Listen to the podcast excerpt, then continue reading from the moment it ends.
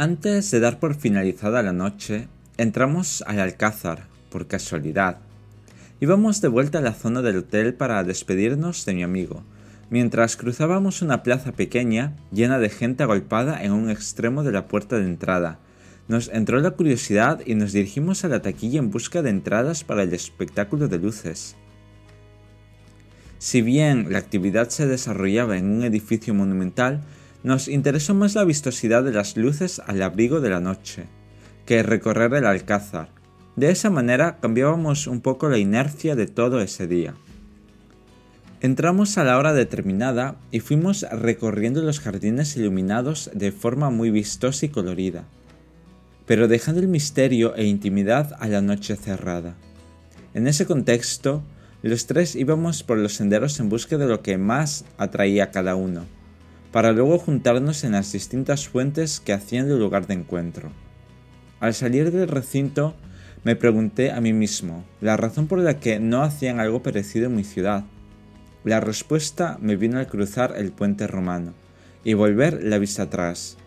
Si se hiciera en mi ciudad o en cualquier lugar de este mundo, la experiencia sería distinta, porque las ciudades guardan sus diferencias y custodian aquellas características que las hacen únicas. Puedo mencionar un ejemplo claro y que lo he vivido en primera persona. Cada Navidad, las ciudades adquieren atracciones navideñas para fomentar el discutido espíritu navideño, por lo que suelen ser atracciones muy luminosas y con música incorporada. Algunas veces son ángeles luminosos, otras un árbol de grandes dimensiones o una bola de Navidad hueca.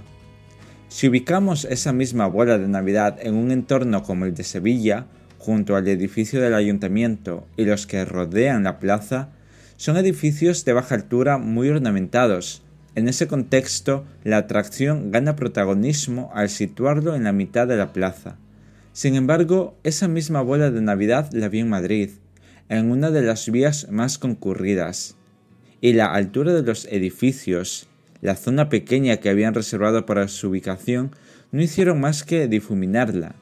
Incluso se veía mucho más pequeña de lo que recordaba. En conclusión, aprendí que el entorno marca la experiencia del espectador. Y es esa visión la que recuerdo de aquella atracción, además de verla con mis otros dos amigos. Sin duda fue un gran acierto entrar sin saber lo que íbamos a encontrarnos. Caminamos hasta donde habíamos aparcado y nos despedimos de nuestro amigo, acordando otro momento y lugar de encuentro. Seguimos con esa labor intentando coincidir el tiempo disponible. Muy cerca de la zona decidimos cenar en el restaurante de la noche anterior e ir a dormir para poder aprovechar la mañana del día siguiente, ya que nos quedaba por ver lo más característico de la ciudad. Despertamos pronto y dejamos la habitación del hotel, e hicimos lo mismo del día anterior. Cruzamos el puente romano hasta la famosa mezquita catedral de Córdoba. En su interior, el juego de la simetría me dejaba sin palabras. Me pusiera donde me pusiera, los arcos parecían idénticos uno detrás de otro. Sabía que estaba viendo algo único y supe comprender el momento que estaba viviendo.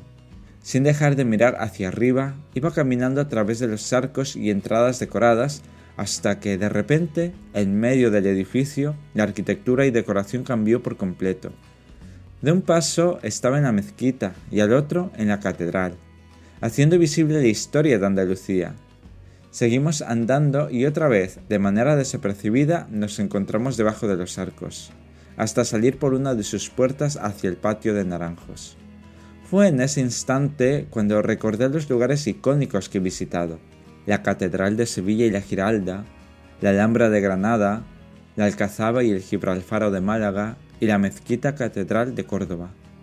No fui consciente de la riqueza cultural que me rodeaba y el privilegio de haberlas visitado en esta vida. Antes de terminar nuestra estadía en la ciudad, nos acercamos al Museo Arqueológico a poner en detalle casi toda la historia conocida de la zona, Además, cuando conoces el pasado y miras los acontecimientos y el desarrollo de una determinada sociedad, comprendes de mejor manera su cultura actual.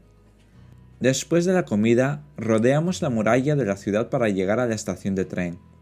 Creo que fueron unos 45 minutos andando, y luego nos tocó esperar un poco para la llegada de nuestros trenes.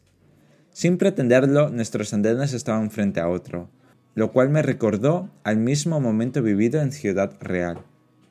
Se repetía tanto a sí mismo que parecía una réplica. Su tren pasaba primero, así que lo vi subir y al instante siguiente el tren abandonaba la estación sin dudarlo. Tiempo después vino el mío en la dirección opuesta.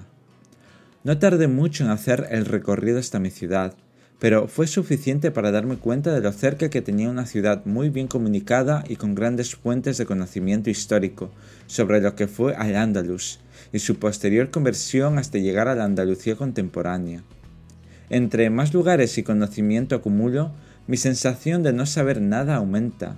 Menos mal no es una mala sensación, sino solo el punto de partida para seguir visitando lugares interesantes y aprendiendo sobre ellos. Y qué mejor que hacerlo con personas que tienen ese punto de curiosidad e intelectualidad que tanta falta me hacía para avanzar en mi vida.